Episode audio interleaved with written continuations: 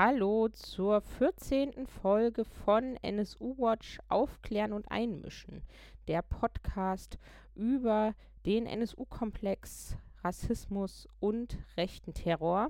Und in dieser Woche mit einer ganzen Folge Blick ins NSU-Watch-Bündnis, nämlich nach Nordrhein-Westfalen und gemeinsam mit Antje von NSU-Watch NRW. Hallo. Hallo, Caro. Und wir sprechen über den Wehrhahn-Prozess. Der ist nämlich in der letzten Woche am Dienstag zu Ende gegangen. Und wir haben ja schon zweimal über diesen Prozess hier gesprochen, nämlich als er so ein paar Wochen lief. Dann das letzte Mal, als der Angeklagte Ralf S. aus der Untersuchungshaft entlassen wurde. Und jetzt, wo das Urteil gesprochen ist. Wie ist denn der Prozess am Dienstag zu Ende gegangen? Ja, am Dienstag, am letzten Dienstag, den 31.07., war der 32. und letzte Verhandlungstag im Wehrhahn-Prozess am Landgericht in Düsseldorf. Und kurz nach Einlass, 9.30 Uhr, pünktlich wie immer, hat die erste große Strafkammer am Landgericht verkündet, dass sie den Angeklagten von allen Vorwürfen freispricht. Sie hat gesagt, dass sie aufgrund der Beweisaufnahme nicht die für eine Verurteilung erforderliche Überzeugung gewinnen konnte, dass der Angeklagte der Täter war. Und dieser Elefant stand dann um 9.35 Uhr im Raum. An dem Morgen war wieder sehr viel Presse da, anders als an vielen ähm, der weiteren Prozesstage, Verhandlungstage. Wie beim allerersten Tag und am allerletzten Tag waren zahlreiche Vertreterinnen und Vertreter der Presse da.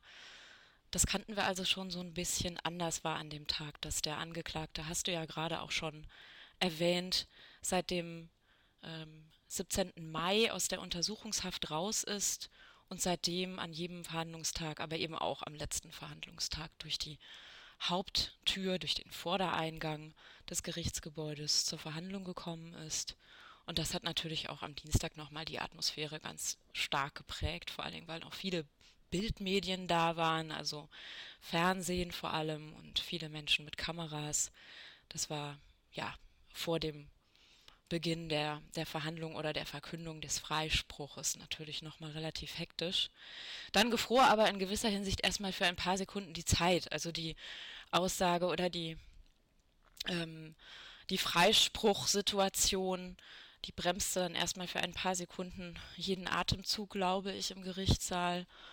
Und dann hat die äh, Kammer auch schon losgelegt mit einem fast zweieinhalbstündigen Text vorgetragen von dem Vorsitzenden Richter Rainer Drees, einer sehr, sehr ausführlichen Urteilsbegründung, die er dann ja über fast zweieinhalb Stunden den Anwesenden zur Kenntnis gegeben hat und in der er ähm, ja auf eine Vielzahl von Zusammenhängen eingegangen ist und versucht hat darzustellen, warum die Kammer die Indizien und Zeuginnenaussagen vor Gericht anders gewürdigt hat als die Oberstaatsanwaltschaft und die Nebenklage. Denn wir wissen ja, dass die beide für sich in ihren Plädoyers jeweils äh, sehr fest davon überzeugt sind und waren, dass der Angeklagte der Täterschaft schuldig ist und auch entsprechende Strafen gefordert hatten. Aber das sah dann am Dienstag plötzlich ganz anders aus.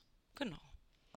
Ja, wie hat denn der Richter das begründet, diesen Freispruch in der Urteilsbegründung?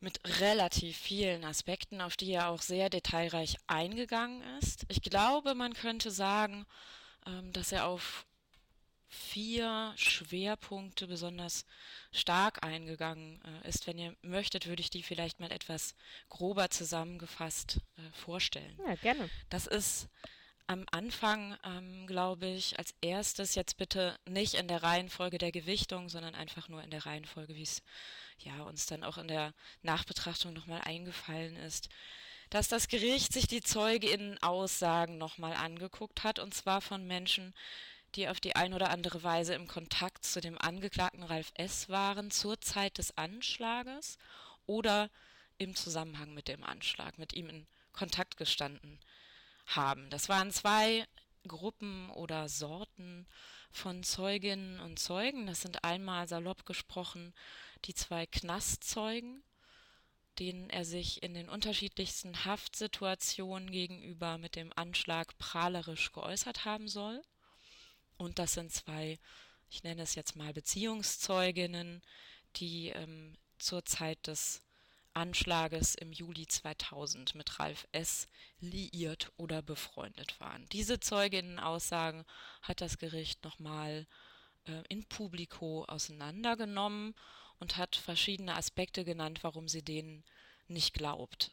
Gucken wir mal kurz auf die, auf die beiden Zeugen, die Ralf S. in der Untersuchungshaft bzw. in einer anderen Haftsituation kennengelernt haben. Das war zum einen ein Zeuge, ähm, der sozusagen das ganze Ermittlungsverfahren 2014 nochmal ins Rollen gebracht hat. Der saß nämlich gemeinsam mit Ralf S. in Castrop-Rauxel in Haft. S. hatte damals eine Ersatzfreiheitsstrafe zu verbüßen und dieser Zeuge L. hatte sich dort ein wenig mit ihm angefreundet. Beide hatten eine ähnliche biografische Situation. Beide waren nämlich Soldaten oder waren bei der Bundeswehr gewesen und haben sich dort ausgetauscht und diesem Zeugen L gegenüber soll Ralf S. mit der Tat geprahlt haben. Es sah so aus, als habe L, der Zeuge, von ihm Täterwissen mitgeteilt bekommen und das hatte damals die Ermittlung erst in Gang gesetzt. Darüber haben wir ja schon ein paar Mal gesprochen. Dieser Zeuge gilt der Kammer als nicht glaubwürdig weil er sich selbst mehrfach widersprochen hat, weil es auch textliche Aufzeichnungen von ihm zu dem Gespräch gegeben hat, weil er sich dann im Gericht nicht mehr genau daran erinnern konnte, zu welchem Zeitpunkt er wem, wann, was gesagt hat darüber, dass Ralf S. Äh, ihm dieses Wissen präsentiert hat und es da Widersprüche gegeben haben. Und ganz ähnlich war das dann noch mit dem zweiten Zeugen. Der ist ja quasi erst ganz frisch auf der Bildfläche aufgetaucht, erst vor wenigen Wochen, nach der Haftentlassung von Ralf S. Mitte Mai. Das ist nämlich jemand, der mit Ralf S. in der Zeit seiner Untersuchungshaft zusammengesessen hat. Äh, in der Untersuchungshaft, die Ralf S. im Januar, Ende Januar 2017 unfreiwillig antreten musste, nachdem die Oberstaatsanwaltschaft den Haftbefehl beim ähm, Ermittlungsrichter durchbekommen hatte, also erst vor gut anderthalb Jahren. Und diesem Zeugen P hatte er ähnlich prahlerisch gegenüber sich geäußert. Der hatte sich aber erstmal nicht gemeldet, weil er auch natürlich mitbekommen hat, dass es jetzt einen Prozess gibt und weil er davon ausgegangen ist, dass Ralf S. Äh, verurteilt werden wird und er äh, deswegen bis dahin nicht an die Öffentlichkeit oder zumindest an irgendjemanden herangetreten ist mit der Information, dass Ralf S. ihm gegenüber von der Tat berichtet hat. Erst als Ralf S. dann aus der Haft entlassen worden ist im laufenden Prozess, hat er sich dann ähnlich wie der Zeuge L an äh, Justizmitarbeiter in, in der äh, ja, Knastsituation gewandt und hat davon berichtet, dass er ihm das erzählt hat. Auch der Zeuge sei nicht glaubwürdig, sagt die Kammer, weil auch er sich widerspreche, weil auch er sich in seinen eigenen schriftlichen ähm, Notizen zu dem Gespräch anders erinnert, als er sich noch vor Gericht erinnert hat. Das ist ja erst äh, wenige Wochen her. Für uns als Prozessbeobachterin schien dieser Zeuge sehr klar, hat sehr ähm, knapp und sehr präzise formuliert wenngleich er ja als Knastbekanntschaft in Anführungszeichen natürlich von allen Seiten, vor allem auch von Seiten der Verteidigung, angreifbar ist. Das hat die mobile Beratung gegen Rechtsextremismus auch beschrieben, als sie äh, von dem Prozesstag berichtet hat. Das wisst ihr, die mobile Beratung gegen Rechtsextremismus hat den Prozess verfolgt und hat sowas ähnliches wie Protokolle erstellt, also Zusammenfassungen. Die könnt ihr auch jederzeit im Netz nachlesen. Gut, das waren diese beiden Knastzeugen und dann gibt es eben noch die, die Beziehungszeugin, die auch die äh, Oberstaatsanwaltschaft und die Nebenklagevertretung äh, stark gemacht hat und in ihrer Glaubwürdigkeit eigentlich unterstrichen hat. Aber die Kammer sieht das anders und sagt, die beiden sind eben nicht glaubwürdig, weil sie sich heute vor Gericht doch massiv in ihren eigenen Aussagen widersprochen haben zu dem, was sie vor vielen Jahren ausgesagt haben, also um die 2000 herum nach dem Anschlag im ersten Ermittlungsverfahren und dann auch später nochmal im zweiten Ermittlungsverfahren. Da ist eine Zeugin, Beziehungspartnerin von Ralf S., die erst jetzt spät ähm, im zweiten Ermittlungsverfahren davon berichtet hat, dass sie vermutlich den Gegenstand, die Bombe, den Bombenkörper, Sprengkörper in der Küche der Wohnung des Angeklagten gesehen hat. Ähm, und da ist die Zeugin L, die ein Tattoo-Studio in der Nähe des äh, Tat- und Wohnortes damals besessen hat, dort gearbeitet hat und äh, bei der der Angeklagte kurz vor der Tat oder kurz vor dem Anschlag um kurz nach drei nachmittags gewesen sein will. Er will dort um 14.30 Uhr gewesen sein. Wann genau, daran konnte sich die Zeugin ähm, immer noch nicht, immer widersprüchlich nicht gut erinnern. Aber vor allem ging es bei ihr auch da, darum, dass man ihr ähm, nochmal Fragen dazu stellen wollte, wie die Situation genau gewesen ist, als er ihr die Tat vorher angekündigt haben will. Und da hat sie jetzt im Gerichtsverfahren nicht mehr gesagt, sie sei hundertprozentig sicher, mit welchen Vokabeln er wann, wie, in welcher Situation einen Anschlag angekündigt haben will, sondern sagte, sie sei nur noch zu 99,9 Prozent sicher. Diese Aussagesituation vor Gericht hat die Kammer jetzt in der Urteilsbegründung nochmal intensiv auseinandergepflückt, hat nochmal darauf hingewiesen, dass die Zeugin vor Gericht gesagt habe, sie wisse nicht mehr so genau, ob man ihr bei der Polizei bei ihrer Aussage nicht vielleicht auch die Worte in den Mund gelegt habe. Selbst da hat sie sich dann nochmal widersprochen und gesagt, sie wäre einfach sehr müde gewesen, Zitat, wenn man so lange in einem Gerichts äh, in einer Ermittlung sitzt, in einer Befragung bei der Polizei sitzt, dann würde das Gehirn irgendwann auch Matsche, Zitat Ende. Und genau diesen Spruch hat der Richter dann auch nochmal in seiner Urteilsbegründung mit einfließen lassen. Das ist die Marschrichtung, was die Zeuginnen anbelangt und die Beweiswürdigung. Alle vier seien für das Gericht, für die Kammer nicht glaubwürdig. Dann hat die Kammer noch relativ lange und etwas auseinandergepflückt immer mal wieder in ihrer Urteilsbegründung über die Indizien gesprochen, die darauf hinweisen könnten, wer die Tat begangen hat.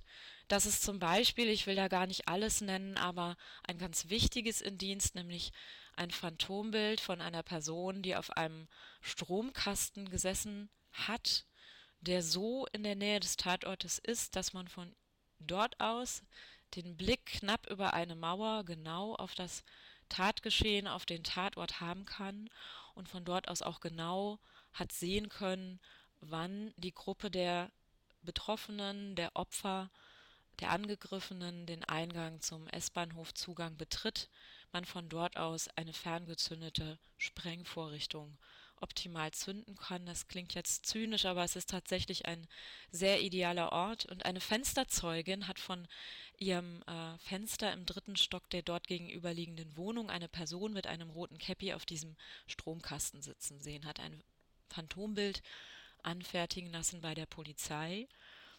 Diese Zeugin konnte im Verfahren leider nicht befragt werden, aus gesundheitlichen Gründen, aber sie hatte damals eben ausgesagt, dass die Person kurz kurzzeitig auf diesem Stromkasten sitzen geblieben ist, dann hinuntergegangen oder hinuntergesprungen ist, der ist gar nicht furchtbar hoch, dieser Stromkasten, und sich dann zügigen, aber nicht rennenden Schrittes in Richtung der Wohnung oder des Wohnortes die Straße hinunter des jetzt Angeklagten begeben habe.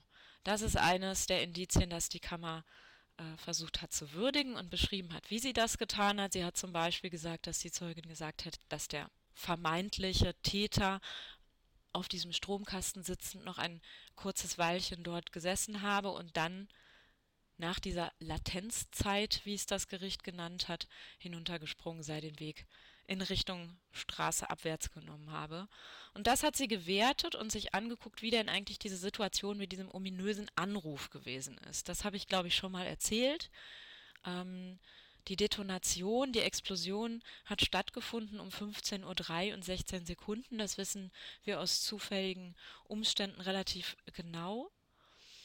Und um 15.07 Uhr und 42 Sekunden, das wissen wir über ähm, Telefon Kommunikationsverbindungsnachweise von der, vom Telefonanbietern hat der Angeklagte Ralf S. aus seiner Wohnung wenige hundert Meter vom Tatort entfernt einen Anruf abgesetzt.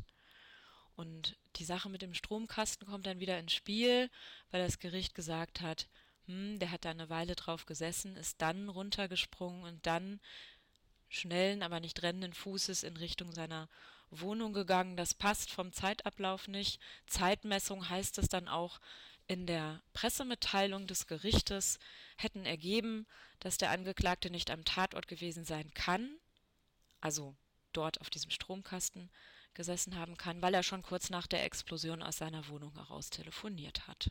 So heißt es in der Pressemitteilung. Also da sehr dezidiert nochmal draufgeschaut hat, wie die Indizienlage aussieht. Und kann denn dieser Anruf überhaupt ähm, Ralf S. zugeordnet werden, zweifelsfrei, wenn der schon so eine große Rolle im Urteil spielt? Hm. Genau, das ist eigentlich ein sehr wichtiger Punkt. Ähm, denn die Kammer spricht durchaus davon, dass es auch Verdachtsmomente zu Lasten des Angeklagten gibt. Ähm, in Bezug auf dieses Telefonat kann man durchaus sagen, ähm, dass es nicht zweifelsfrei erwiesen ist, dass Ralf S. diesen Anruf überhaupt selbst und persönlich gemacht hat. Es kann auch irgendjemand anders mit einer vielleicht dunklen Stimme äh, diesen Anruf abgesetzt haben. Das wissen wir nicht. Das Gericht hat tatsächlich auch gesagt, dass es keine Anhaltspunkte dafür gibt, dass es jemand anderes gewesen sein könnte. Es gibt keine Hinweise darauf, dass jemand anderes das Telefon von Ralf S. Wohnung aus benutzt hat. Zumindest gibt es keinen Hinweis, den wir zur Kenntnis bekommen hätten durch das Gerichtsverfahren oder die Öffentlichkeit zur Kenntnis bekommen hat. Es ging da offensichtlich um einen Anruf bei einem äh, privaten Autoverkäufer, der eine Anzeige inseriert hatte, ein größeres Geländefahrzeug verkaufen wollte. Und offensichtlich oder sehr wahrscheinlich, das hat der Prozess, glaube ich, ganz gut herausgearbeitet, hat jemand vom Telefon von Ralf S. aus dessen Wohnung heraus auf den Anrufbeantworter dieses privaten Autoverkäufers angerufen, vermutlich dort eine Nachricht hinterlassen, dieser Autoverkäufer war auch im Gericht und hat gesagt, er habe wenige Wochen später dann die Anrufer zurückgerufen und hat auch gesagt, ähm, dass er sich nicht mehr genau daran erinnern könne. Man hörte aber tatsächlich dann den Anruf, weil zu der Zeit war Ralf S. schon per Telefon Kommunikationsüberwachung durch die Ermittlungsbehörden überwacht und man hörte das Gespräch, wie dieser private Autoverkäufer den Herrn S. begrüßt hat. Guten Tag, Herr S. Ich rufe an wegen des Autos. Aber letzten Endes kann das auch jemand anders gewesen sein. Aber wir wissen, wir wissen das nicht.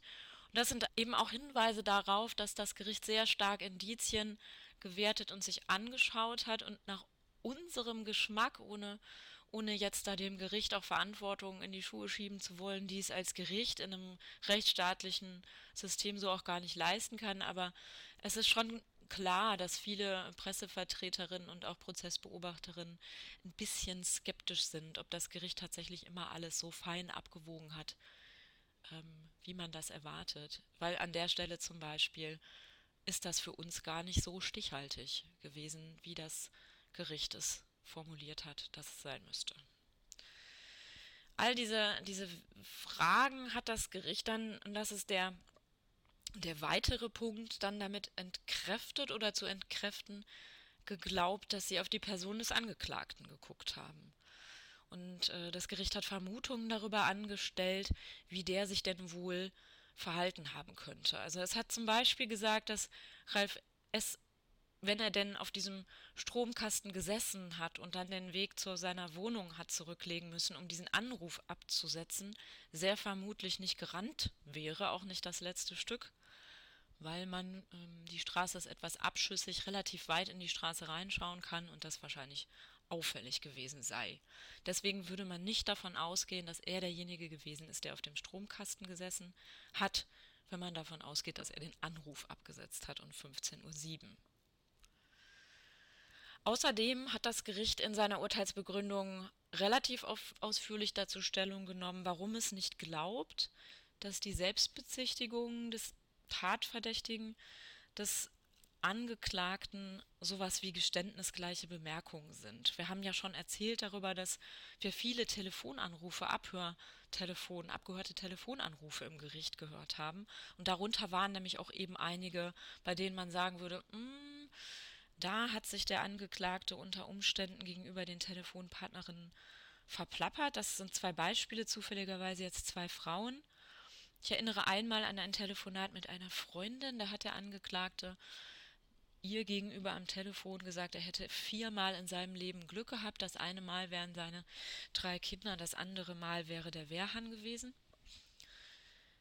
Und das zweite Telefonat hat Ralf S. gegenüber einer Berlin-Brandenburger Neonazistin Nadine F. geführt und dort hat er mit ihr über das Thema Abtreibung, Schwangerschaftsabbrüche gesprochen und hat da gesagt, dass das, was er gemacht hat, Bedenkpause, was ich gemacht haben soll, doch nur Abtreibung gewesen sei. Das ist jetzt fast wörtlich zitiert aus, aus diesem Telefongespräch mit Nadine F. Hebt darauf ab, dass bei, der, bei dem Anschlag ja ein ähm, ungeborenes Kind getötet worden ist durch die umherfliegenden Splitter und am Telefon hat Ralf S. offensichtlich höhnisch darüber berichtet und eben diesen Satz, was ich gemacht habe, gemacht haben soll, genannt. Gut, das Gericht wertet das aber eben nicht als geständnisgleiche Bemerkung, sondern hat im Zusammenhang mit diesen ähm, Äußerungen des Angeklagten am Telefon gegenüber Bekannten davon gesprochen, dass man es hier mit Imponiergehabe zu tun habe und dem sei das Gericht, Zitat Rainer Drees, nicht auf den Leim gegangen. Deswegen würde man sagen, ähm, dass diese Verdachtsmomente durch Selbstbezichtigung ähm, nicht so schwerwiegend sind, dass sie in ihre Urteilsfindung gegen den Angeklagten eingeflossen wären. An dem Punkt würde ich vielleicht noch erzählen wollen, weil da kommt jetzt so ein bisschen auch unsere, unsere Kritik ins Spiel oder auch unsere ähm, grundsätzliche Perspektive auf den Ausgang dieses Prozesses. Was ich vorhin nicht erwähnt habe, ist, dass äh, die Kammer ihrer Urteilsbegründung, die ja sehr lang war, eine grundsätzliche, ein grundsätzliches Statement vorweggestellt hat und das auch als Grundsätzlichkeit so benannt hat. Mit mehreren Punkten. Also zum einen hat äh, die Kammer gesagt, dass der Anschlag wegen seiner Hinterhältigkeit und Perfidie ja so drastisch gewesen sei, dass es natürlich großes Interesse an einer Verurteilung gäbe ganz grundsätzlich, jetzt mal ohne an die Person des Angeklagten zu denken, ohne an den Gerichtsprozess zu denken, natürlich ist da ein großer Impuls da, dass es wegen der Drastik dieses Anschlages und auch der menschenverächtlichen Tatmotivation, also Fremdenfeindlichkeit, das sind die Vokabeln, die im Prozess immer gefallen sind, natürlich ein Interesse daran gibt, dass es zu einer Verurteilung, zu einer Strafverfolgung und zu einer gerechten Strafe für einen Täter, Täterinnen oder ähm, eine Täterperson, Täterkreis kommen müsste. Und genau weil dieses Interesse so groß sei, hat die Kammer gesagt, müsse sie besonders sachlich und abgeklärt sein. Sie hat außerdem noch gesagt, dass sie den Angeklagten für extrem fremdenfeindlich hält und dass er gravierend ausländerfeindlich war und ist in Zitat Gänsefüßchen, dass der Angeklagte vor Gericht unablässig gelogen habe, Lügen wohl sein Lebensmotto sei, dass er aber, jetzt kommt ein relativ wichtiger Satz, aufgrund seiner Neigung zum Lügen als Erkenntnisquelle unbrauchbar sei. Das Gericht hat noch betont, dass es sich nicht, äh, es sich die Sache nicht leicht gemacht habe und dass der Freispruch die Konsequenz rechtsstaatlicher Prinzipien sei. Und in diesen grundsätzlichen Statementpunkten und dem, was wir dann in der Urteilsbegründung gehört haben, finden wir, liegt doch so mancher Widerspruch. Und die Kammer widerspricht sich tatsächlich in, finden wir, zwei ziemlich wichtigen Punkten selbst. Zum einen hat sie gesagt, sie möchte sich sachlich und abgeklärt mit den Beweisen, die ins Gericht, ähm, Gerichtsverfahren eingeführt worden sind, auseinandersetzen, möchte sie prüfen und geprüft wissen Und wir finden, das habe ich gerade ja schon so angedeutet, das hätte man durchaus auch etwas ähm, noch feiner ziseliert machen können. Ich erinnere an den Telefonanruf. War er, war er derjenige, der den Telefonanruf überhaupt abgesetzt hat? Ist es möglich, dass es jemand anders war? Und wieso ähm, wird das jetzt in dieser Weise so einseitig ausgelegt? Das ist der eine Punkt. Also sachlich und abgeklärt heißt auch, dass man beide Seiten in die Waagschale schmeißt und beide Seiten gegeneinander abwägt. Und dann kann man, glaube ich, nicht sagen, ähm, der Angeklagte kann nicht am Tatort gewesen sein, weil er um 15.07 Uhr einen Anruf getätigt hat, ohne dass wir einen Hinweis darauf haben, dass nicht irgendjemand anders diesen Anruf getätigt haben könnte. Der zweite Punkt ist, glaube ich, wo äh, das Gericht, wo die Kammer sich mit seinen eigenen Prinzipien und seiner eigenen grundsätzlichen Herangehensweise so ein bisschen beißt und sich da in Widerspruch zu sich selbst setzt, ist, ähm, dass sie ja deutlich gesagt hat, dass sie den Angeklagten wegen seiner Lügen und wegen seiner Persönlichkeit für in der Beweiswürdigung für unbrauchbar hält. Dann aber geht sie in der Würdigung der Indizien und Beweise auf nichts anderes ein und auf nicht weniger ein als auf die Persönlichkeit des Angeklagten. Und das hat uns dann doch gegen Ende der Urteilsbegründung nochmal ziemlich aus den Schuhen gekegelt. Da hat das Gericht nämlich nochmal alle, ja, möglichen vermeintlichen Alibis, die der Angeklagte auch im Rahmen des Prozesses und durch die Indizien und durch die Aktenlage nochmal ähm, dafür angebracht hat, dass er es nicht gewesen sein kann, angeguckt und hat sich die nochmal vor Augen geführt und ähm, hat dann zusammengefasst, dass das Gericht sich nicht vorstellen könnte, dass der Angeklagte sich all diese Alibis oder diese Versuche, sich ein Alibi zu verschaffen, äh, ausgedacht haben könnte und das auch stringent durchgehalten haben kann. Ähm, die Kammer, Zitat, traut ihm eine solch strategische Selbstdisziplinierung nicht zu. Sie hält den Angeklagten für eine intellektuell einfache Persönlichkeit. Sowas würde planvolles Vorbereiten bedeuten. Sie würde sagen, der Angeklagte wäre er jemand, der spontan handelt. Und am Ende sagte der Richter dann noch, ich zitiere ihn aus dem Gedächtnis, dass er all diese Dinge, also diese Alibi-Versuche ähm, oder die ähm, Dinge, die man ähm, ja, vorbereiten musste, um seine Täterschaft zu verschleiern, weiter geht's im Zitat, antizipiert hat, ist dem Angeklagten intellektuell nicht zuzutrauen. Uh, da stockte uns dann so ein bisschen der Atem und das ist auch einer der Punkte, die wir in unserer Stellungnahme dann nochmal stark gemacht haben, die wir dann am Abend veröffentlicht haben. Und da haben wir für uns aus dieser ganzen Beobachtung rausgeschlossen, dass wir eigentlich anders als Presse, zum Beispiel die Tagesschau, davon sprechen würden, dass das nicht ein Freispruch aus Mangel an Beweisen ist, sondern eigentlich ein, ja, ein erste Klasse Freispruch, ein Freispruch erster Klasse. Ja. Das heißt, die, das Gericht hält den ähm, Ralf S. sozusagen für unschuldig oder glaubt, er war das nicht. Richtig. Eine andere Schlussfolgerung kann man aus der Urteilsbegründung wie wir sie jetzt gehört haben, ja klar, es ist erst noch die mündliche Urteilsbegründung, es bleibt abzuwarten, dass, was das Gericht noch schriftlich ähm, zusammenfasst oder darlegen kann, darlegen wird in der schriftlichen Urteilsbegründung, aber anders kann man diesen Argumentationsaufbau eigentlich gar nicht lesen. Und sie schreibt tatsächlich in ihrer Pressemitteilung ja auch, dass sie ähm, nicht glaubt, dass der Angeklagte am Tatort war, eben zum Beispiel, weil dieses äh, Telefongespräch um 15.07 Uhr und der Weg vom Tatort zur Wohnung nicht im Zeitmessen gut zueinander passen würden. Wow. Ja. Ähm, und du hast ja schon angesprochen, eure äh, Pressemitteilung, aber auch sonst ähm, sozusagen die Kritik am ähm, Urteil. Was haltet ihr denn von diesem Urteil? Würdet ihr sagen, ja, ein Wehrhahnanschlag ohne Ralf S. ist denkbar nach dem Urteil oder zu welchem Urteil kommt ihr denn da? Ja, genauso wie du es sagst.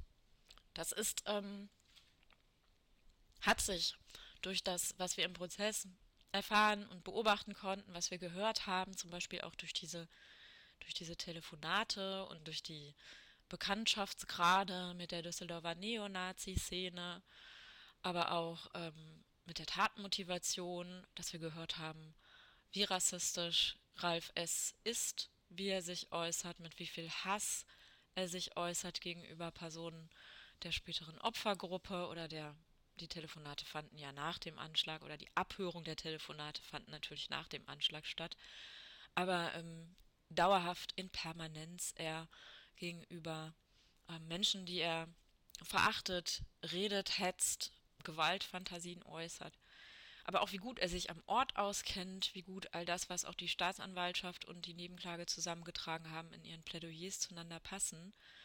Ähm, das hat eigentlich alles nur das bestätigt, dass ein Anschlag am Düsseldorfer S-Bahnhof Wehrhahn ohne die Person Ralf S. wirklich nur schwer denkbar ist.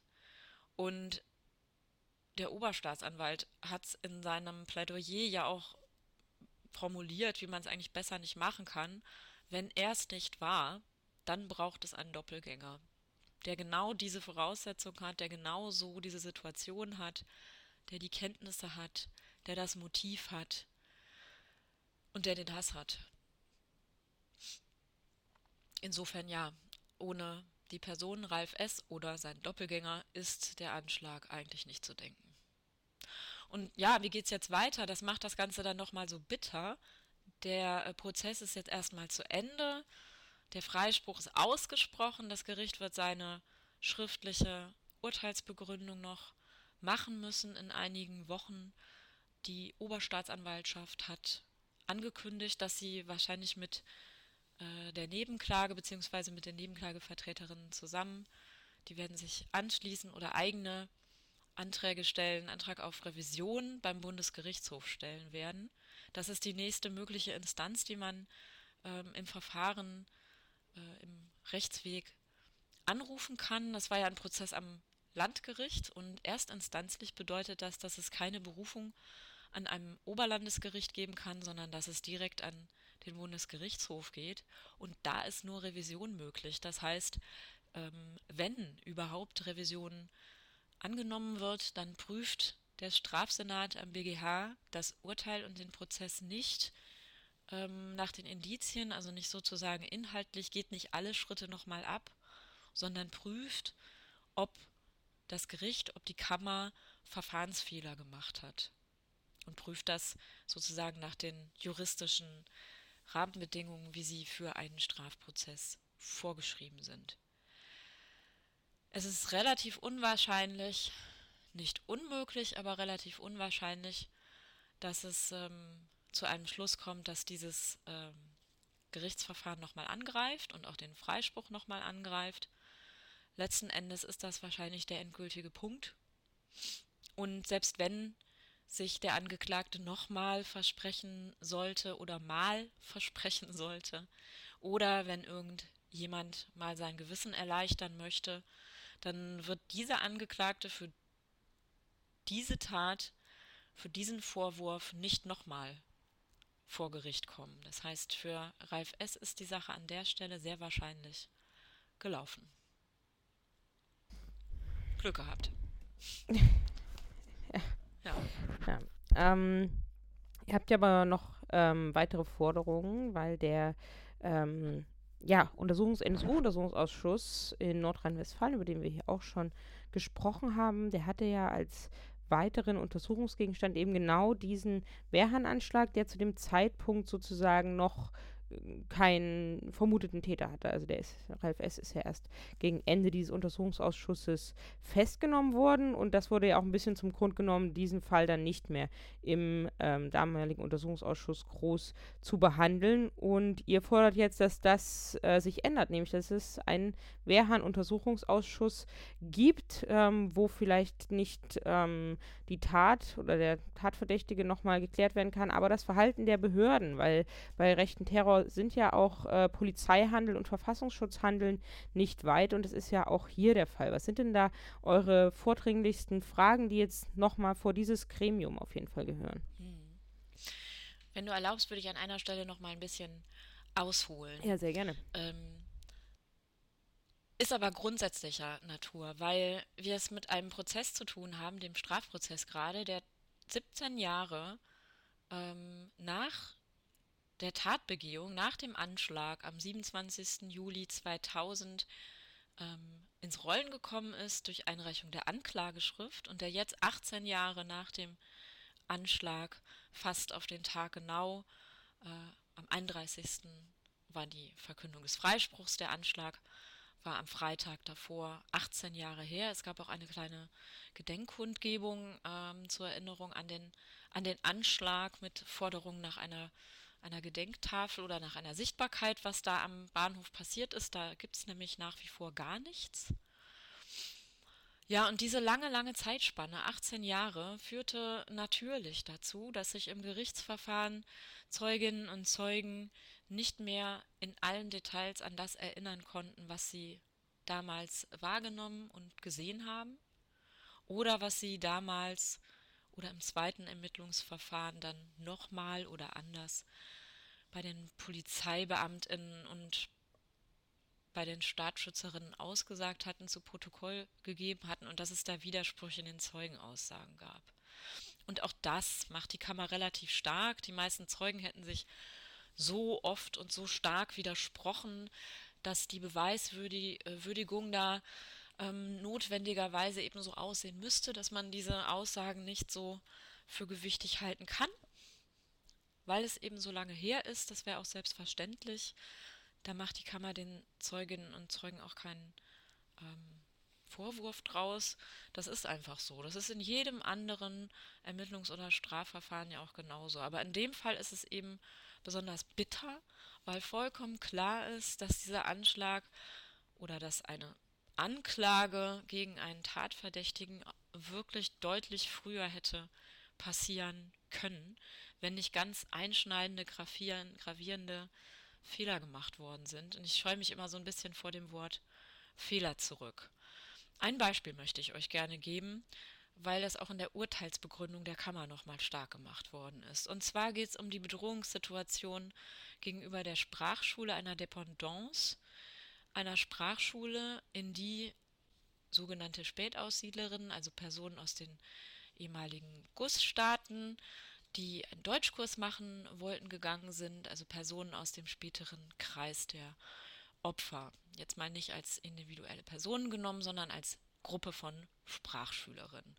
Und diese Sprachschule liegt ähm, in Sichtweite keine 40 Meter gegenüber, schräg gegenüber des Militarierladens des später angeklagten Ralf S. Und im Prozess und im Ermittlungsverfahren ging es viel um eine Bedrohungssituation, die wahrscheinlich ein Dreivierteljahr vor dem Anschlag im Juli 2000, also im Herbst, vermutlich Oktober 1999 stattgefunden hat. Von dieser Bedrohungssituation hat im Herbst 2000 eine ehemalige Sprachlehrerin der Sprachschule der Polizei berichtet. Und zwar hat sie berichtet, dass sie ähm, und vor allem die Sprachschülerinnen und Schüler, die da jeden Morgen durch die Eingangstür in dieses Bürogebäude gegangen sind zum Unterricht, vor der Tür von Männern, von zwei Männern mit Hunden oder mit einem Hund, in einschlägiger Kleidung. Im Gerichtsverfahren wurde da sehr oft von Nazi-Outfit gesprochen, die Sprachschülerinnen stumm, aber doch eindeutig bedroht hätten. Mit Aufbauen, mit ähm, das, ähm, den Hund neben sich führen, mit Spalier stehen sozusagen und die Sprachschülerinnen und Sprachschüler hätten an diesen beiden bedrohlich wirkenden Männern über Wochen hinweg jeden Morgen vorbeigehen müssen. Und man hätte auch wahrgenommen, dass diese beiden Personen zu dem Militarierladen von Ralf S. gehören. Das hätte man nicht zuletzt auch aus der ersten Etage, also aus den Räumlichkeiten der Schule, sehen können und irgendwann hätten sich dann die Schülerinnen und Schüler dazu entschlossen, äh, zu signalisieren, dass sie sich das nicht gefallen lassen würden und haben sich am Fenster der Sprachschule in der oberen Etage dieses Bürogebäudes gegenüber dem Militarierladen von Ralf S. Arme verschränkt vors Fenster gestellt und hätten runtergeschaut auf die beiden Männer und auch die Person, die wahrscheinlich Ralf S. war, und hätten damit quasi demonstriert, dass sie sich das künftig nicht mehr gefallen lassen. Die Bedrohungssituation hörte dann auf. Die zweite Ermittlungskommission, die nach 2014 mit der Ermittlung begonnen bzw. weitergemacht hat und nochmal alles angeguckt hat, ist wieder auf diese Situation gestoßen und die Zeuginnenaussage dieser Sprachlehrerin und hat sich mit ihr nochmal unterhalten. Es gab eine weitere Aussage und der äh, Polizei Beamte, der die Ermittlungskommission geleitet hat, hat im Prozess nochmal ausgesagt und diese Situation auch nochmal geschildert. Und er hat im Prozess gesagt, er könne sich nicht vorstellen, was mit dieser Information 2000 passiert ist, dass sie so dermaßen wenig gewürdigt worden ist in der Ermittlungsarbeit. Für ihn war das ganz klar, auch für die Oberstaatsanwaltschaft und für die Nebenklage, das konkrete, tatauslösende Motiv. Die Situation dass Ralf S. als Inhaber dieses Militaria-Ladens, der auch zu dieser Gruppe gehört hat, äh, von den Sprachschülerinnen signalisiert bekommen hat, dass sie sich diese Bedrohungssituation nicht mehr länger gefallen lassen würden. Und das wäre sozusagen die konkrete tatauslösende Motivlage gewesen, die dann dazu geführt hat, dass die spätere Opfergruppe vom Angeklagten ausgesucht worden sei, um sie auf der Brücke zum Zugang zum Wehrhahn mittels Sprengstoff anzugreifen. Die Kammer hat in der Urteilsbegründung gesagt, dass ihr all das heute nicht mehr nachvollziehbar erscheint, ähm, dass man in der Beweisaufnahme über diesen Verdacht, dass es so gewesen sein könne, nicht hinausgekommen sei, weil sich zum Beispiel die Sprachlehrerin in ihrer Aussage von 2000, in ihrer Aussage von 2015 und in ihrer Aussage jetzt 2018 vor Gericht zu stark widersprochen habe und man auch nicht mehr konkret sagen könnte, dass diese Männer in engem Kontakt zu Ralf S. gewesen seien, die Männer, die die Bedrohungssituation durchgeführt haben oder dass sie sogar den Auftrag von Ralf S. gehabt hätten, das zu tun. So, lange Rede, kurzer Sinn. 18 Jahre sind her. Die Information über diese Bedrohungssituation an der Sprachschule war der Polizei 2000 bekannt ein leitender Polizeibeamter in der Ermittlungskommission Furche der zweiten Ermittlungskommission sagt im Gericht, dass er sich nicht erklären kann, wie das damals so hat versanden können. Im Papierstapel, wie auch immer. Da scheinen Informationen nicht zueinander gelaufen zu sein. Möglicherweise ist der Tatverdächtige damals auch nicht ernst genommen worden, weil Staatsschutz, Polizei, die Rechtsextreme die Nazi-Szene in Düsseldorf nicht ernst genommen hat, weil sie wegnegiert worden ist. Man in den Tenor der Stadtspitze eingestiegen ist, die auch damals 2000 trotz besseren Wissens und zahlreicher Angriffe von Rechten und einer virulenten Neonazi-Kameradschaft Düsseldorf strikt behauptet hat, man hätte kein Nazi-Problem in der Stadt. Was sind das für Momente, die eine Polizei vielleicht dazu auch bewegen, könnten die Tatverdächtigung gegenüber Ralf S. gar nicht so ernst zu nehmen und die Spur nicht zu verfolgen? All das sind Fragen, die man unbedingt klären muss, finden wir. Und das ist man auch den Betroffenen, den Überlebenden irgendwie schuldig. Und dass der Untersuchungsausschuss zum NSU nur ganze lächerliche zwei Sitzungen mit dem Wehrhahn-Prozess sich beschäftigt hat, das muss unbedingt aufgestockt werden. Da müssen die nochmal einen Untersuchungsausschuss ins Leben rufen. Da bitten wir dringend drum. Nein, wir fordern das, würde ich sagen. Ähm, das kann so nicht bleiben.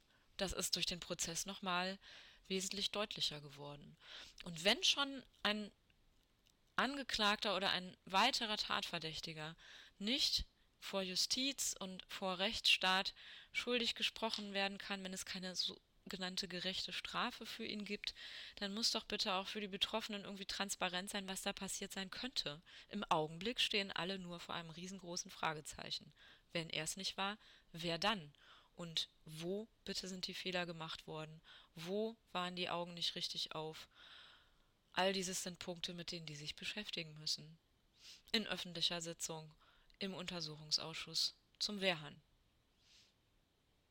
Ja, und zusätzlich gibt es ja auch noch äh, zwei V-Leute im äh, Umfeld von Ralf S., V-Mann Gonzo und V-Mann Apollo, die da ja auch möglicherweise ähm, zu Zeitpunkt Informationen geliefert haben, wenn ich das richtig verstanden mhm. habe.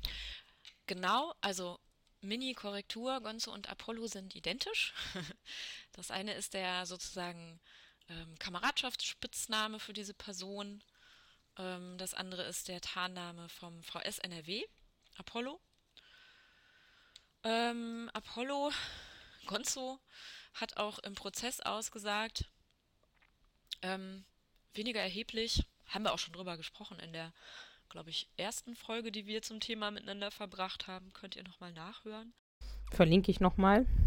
Klar ist, dass ähm, der Verfassungsschutz NRW ähm, Apollo geführt hat bis kurz vor ähm, Tatzeitpunkt, also bis kurz vor Ende Juli 2000 und zwar in der oder um die äh, Neonazis äh, Kameradschaftsszene Kameradschaft Düsseldorf, an deren Rand oder ähm, an deren äußeren Rändern der Angeklagte auch zugange war, zugegen war, auch freundschaftlich verbunden mit, mit Sven Skoda, dem Kameradschaftsführer von damals und heute aktiven Neonazi.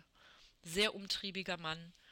Und ähm, dieser Apollo war auch Mitarbeiter in Ralf S. Security Dienstleistungsunternehmen, hat sich dort verdingt, wollte dort Geld verdienen, ist selten bezahlt worden äh, in Ralf S. Unternehmen aber war sehr, sehr nah an Ralf S. dran. Und der Verfassungsschutz NRW hat es tatsächlich von 2000 bis 2012 nicht geschafft, dem polizeilichen Staatsschutz oder der Polizeiermittlungskommission in Düsseldorf das mitzuteilen, dass sie diesen Verfassungsschutzspitzel führt und bezahlt und dass der bis wenige Monate vor dem Anschlag als Mitarbeiter von Ralf S. an der Szene dran war. Das ist schon mal sehr interessant. Abgesehen davon, dass der ehemalige V-Mann-Führer diesem V-Mann Apollo ungefragt dann auch noch ein Alibi für den Tatzeitpunkt gegeben hat. Er hätte sich am 27. Juli 2000 in der Mittagszeit mit seinem damals schon ehemaligen ähm, Zuträger mit der Quelle Apollo getroffen. Ungefragt ein Alibi für einen V-Mann gegeben hat. Das Alibi hat der ehemalige V-Mann Apollo vor Gericht übrigens nicht bestätigt. Er konnte sich daran nicht erinnern und sagte, er wäre zum Zeitpunkt zu Hause gewesen am anderen Ende der Stadt. Genau, also das ist der eine V-Mann, über den wir gerne noch mehr erfahren würden, beziehungsweise gerne mal konkret auf den Tisch bekommen äh, würden, was sich der VS dabei gedacht hat, mit dieser Information so spät rumzukommen und warum.